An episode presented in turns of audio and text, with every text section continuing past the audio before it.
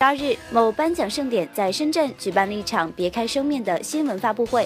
歌手叮当、许艺娜、袁惟仁等齐齐现身助阵。一身飘逸红裙亮相的叮当，宛如女王般在舞台上闪耀光辉。她这一路走来，也有许多坎坷的故事。她的心路历程也是十分的励志呢。自己从默默无闻到让大家认可自己的唱功以及实力，也付出了很多的努力以及汗水。此次能够再次来到这个颁奖典礼活动。他也表示十分的开心，讲出了自己接下来想要突破自己，展望未来。很开心这一次可以拿到这个奖，我觉得突破对我来说太重要了。今年二零一七年是我出道第十年，所以这一路上一直在做很多的突破。我希望今年对我来说有三个最重要的突破。哦突破呢，就是希望在舞台上可以用不同的表演方式，然后带给大家更多震撼的表演。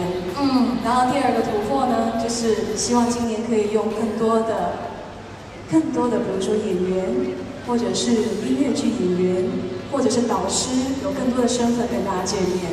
嗯，第三个突破，我觉得对我来说非常非常的重要，就是希望我们的 Mr. Right 可以能够赶快来到我们身边。哦。